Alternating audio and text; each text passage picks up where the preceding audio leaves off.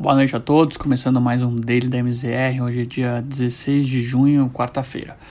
O mercado acionário europeu seguiu na tendência de alta observada ao longo dos últimos pregões nesta quarta, embora agentes ainda aguardassem um comunicado do Banco Central americano, divulgado após o fechamento das bolsas europeias, o índice Stock 600 fechou com valorização de 0,23%.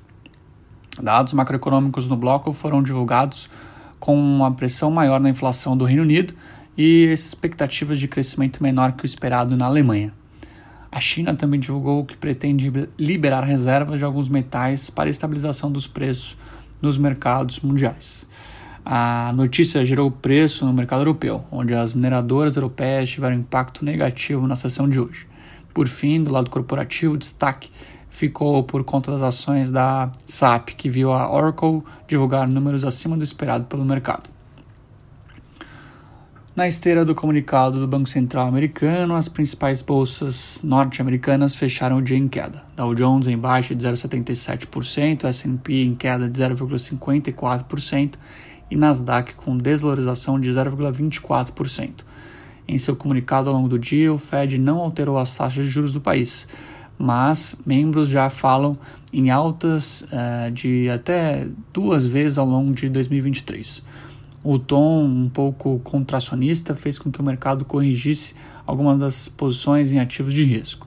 Ainda que o presidente da instituição, Jeremy Powell, tenha no comunicado tentar acalmar os agentes e dizer que não devemos ter elevações agressivas das taxas norte-americanas, o dia não foi positivo para os maiores índices de ações por lá. No cenário local, com o tom mais duro no comunicado do Banco Central americano e dados abaixo do esperado na China, a bolsa brasileira acompanhou a queda dos principais índices norte-americanos. Com, alta, com alto giro financeiro na ordem de 35 bilhões de reais, o Ibovespa encerrou o pregão desta quarta cotado aos 129.259 pontos, em baixa de 0,64%. Os principais destaques negativos ficaram por conta das mineradoras, tendo em vista que o governo chinês deve liberar as reservas de estoque de alguns metais e deve pressionar a commodity no curto prazo pela maior oferta. Por outro lado, com a tendência de juros maiores no país, os grandes promotores do dia foram bancos e seguradoras, que em linhas gerais apresentam margens maiores à medida que a taxa de juros local sobe. Ainda que depois do fechamento da bolsa, o Copom decidiu pela elevação de 0,75 pontos percentuais na taxa básica de juros local.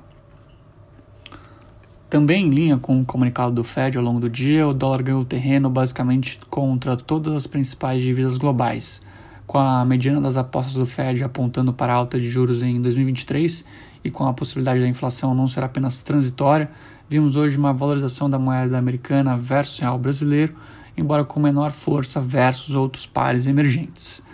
Tendo em vista o aumento das taxas locais, o dólar chegou até a furar, furar a marca dos R$ reais logo pela manhã mas em cima do comunicado nos Estados Unidos, a moeda brasileira voltou a, se, a ser pressionada.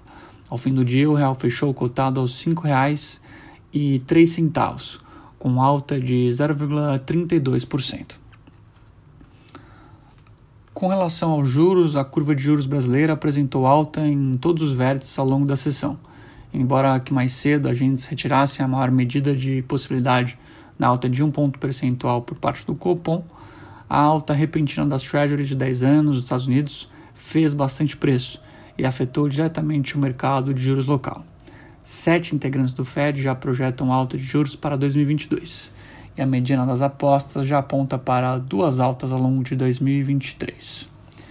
Por fim, o IFIX, principal índice de fundos imobiliários no Brasil, apresentou queda de 0,14% ao longo desta quarta.